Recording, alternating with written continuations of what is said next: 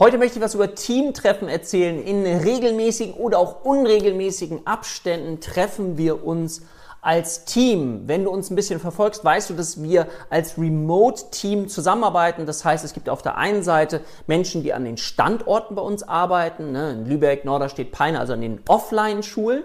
Aber es gibt eben auch im, gerade im Bereich der Online-Akademie viele Menschen, die aus ganz Deutschland mit uns zusammenarbeiten. Und dann ist es immer wiederum sehr, sehr schön, wenn wir als Team mal zusammenkommen und wieder feststellen, ach Mensch, man kann sich anfassen, man ist sichtbar.